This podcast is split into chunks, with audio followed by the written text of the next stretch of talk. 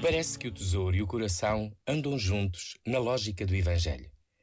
Se o coração estiver onde está o tesouro, talvez seja bom perguntarmos qual tem sido o nosso tesouro, o já alcançado e o que falta alcançar.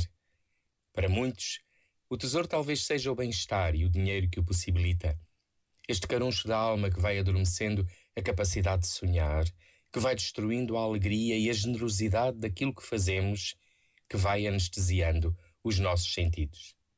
Para o que é grande e importante na vida, para o que nos faz felizes, é preciso desacomodarmos-nos e sair ao encontro dos outros e de Deus.